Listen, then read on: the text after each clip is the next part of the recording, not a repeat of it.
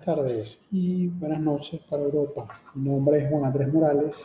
En esta oportunidad les traigo una nueva entrega del podcast Closing Bell correspondiente a la sección de hoy, lunes 7 de junio de 2021, una vez que ya los mercados han cerrado. Y vamos a comenzar entonces con el resumen lo ocurrido en los mercados de Estados Unidos y estos mercados cerraron mixtos. En la sesión de hoy el Nasdaq subió 0,49%, el Russell 2000 lo hizo con 1,43%, el Standard Poor's 500 bajó 0,08% y el Dow Jones también bajó 0,36%.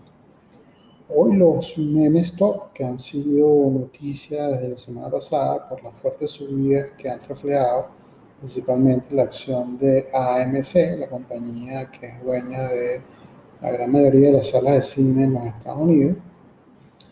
Eh, recordemos que el viernes pasado, eh, el viernes pasado no pude subir el podcast, pero sí les comento que ese viernes eh, estas acciones meme stock corrigieron eh, más que todo AMC por la noticia de la emisión de nuevas acciones, pero hoy nuevamente retoman su tendencia alcista y se han recuperado de esa caída del viernes pasado. En el caso de AMC subió un 10%, ya no vemos subidas tan fuertes, tan parabólicas de hace unos días que eran 20, 30% o 100% como digamos a ver el jueves la semana pasada, jueves o miércoles, no recuerdo cuál fue exactamente el día, pero lo cierto es que siguen subiendo estas acciones, entre ellas también eh, GameStop. Eh, el petróleo bajó 0,65% hasta los 69,17 por barril, pero luego de alcanzar los 70 dólares después de mucho tiempo, vuelve otra vez el petróleo a tocar los 70 dólares por barril, pero al final de la sesión baja 0,65%. De cualquier manera, pues la tendencia del petróleo es alcista, como ya lo había pronosticado Goldman Sachs, que, cual le dio un price target de 80 dólares antes de junio. Bueno, ya estamos ya casi final de junio, quizá toma algunas semanas más en llegar ahí. El oro y la plata subieron 0,52% y 0,46% respectivamente, luego de haber comenzado la sesión a la baja.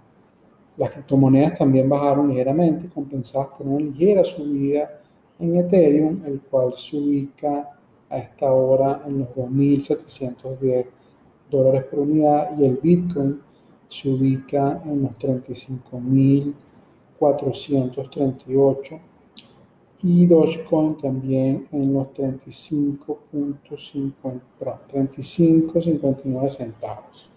El, el Bitcoin pues no levanta cabeza a pesar de la famosa reunión, la primera reunión en realidad que se hace de Bitcoin, de Bitcoin eh, se hizo en Miami este fin de semana y a pesar de que se reunieron varias personas que dan apoyo a esta criptomoneda, eh, pues no, no, levanta. Recordemos que estuvo en esa, no sé si lo saben, estuvo Jack Dorsey, el cual comentó que para, para él su, trabajo más importante ha sido eh, Bitcoin. Eh, a pesar de estos comentarios positivos, la criptomoneda sigue eh, estando con tendencia bajista y no termina de recuperar esos niveles en los que estaba hace una semana atrás.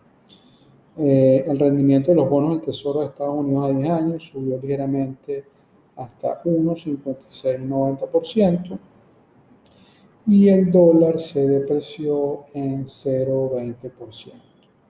El VIX, recordemos que el VIX es el indicador de la volatilidad implícita, subió hoy 0,59% hasta los 16.5 puntos.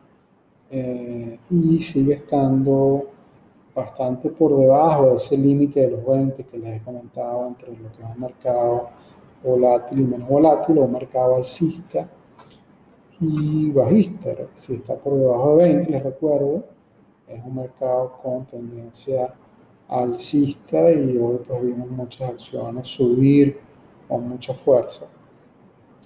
El New York Stock Exchange nos dice que hoy se negociaron 1.869 acciones al alza y 1.473 acciones a la baja, manteniéndose sin cambio solo 179 acciones. Y esto también pues demuestra, esta estadística demuestra que hoy también hubo un mercado alcista porque se están negociando más acciones a precios más altos.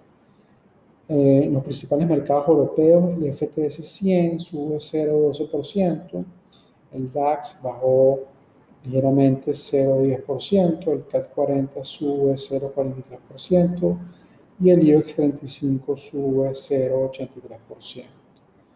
Eh, podemos decir que Europa estuvo estable hoy. Principales mercados asiáticos, el Hansen bajó 0,36%, Shanghai sube 0,22%, el Kospi sube 0,40%, recordemos que este es el índice de Seúl, Corea del Sur, Nikkei sube 0,27%, el índice de Tokio, y Sensex 30, el índice hindú, sube 0,44%, y Sydney, con su índice ASX, que ya está abriendo la sesión de mañana. Para nosotros la sesión de mañana ya está bajando 0,19% hasta ahora. En América Latina el IPC de México subió 1,56%, subió con fuerza. El Bovespa de Sao Paulo subió 0,49%.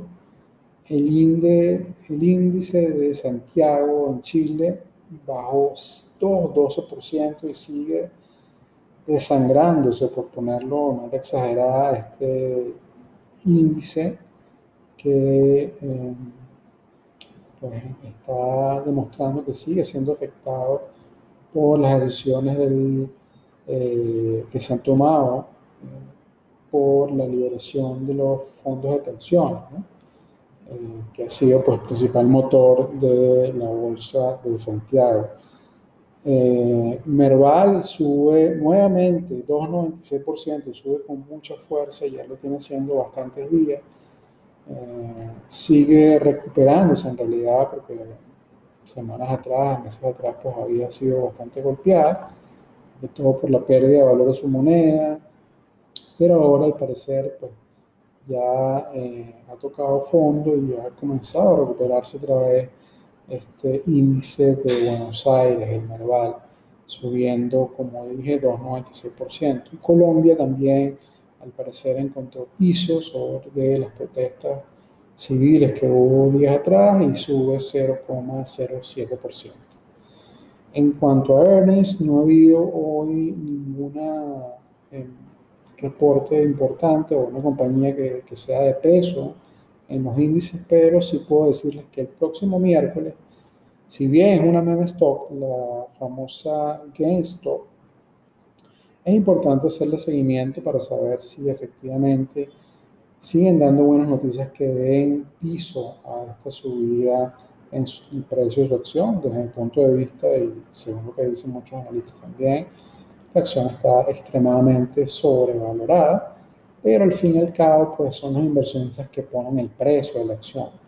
Pero dependiendo de lo que el miércoles anuncie stock a respecto de sus resultados, los inversionistas pudiesen tomar otra decisión, de, sea, de vender o quizá comprar más y seguir ah, inyectándole oxígeno al precio de la acción de GameStop. Esto va a ser el miércoles. Y con esto entonces terminamos, pero sin antes comentarles sobre la frase del día. Y hoy esta frase fue acuñada por Robert Kiyosaki, el famoso escritor de Padre Rico, Padre Pobre, y él nos dice que la emoción de ganar, no solamente en, los mercados, sino en cualquier otro negocio, emprendimiento que se haga, la emoción, la emoción de ganar debe ser mayor al miedo de perder. Esto es lo que nos dice Robert Kiyosaki, lo cual estoy totalmente de acuerdo. Y con esto entonces me despido hasta la sesión de mañana, eh, en cual, la cual le traeré pues, otra entrega de este podcast de Closing Buenas tardes y buenas noches a todos. Saludos.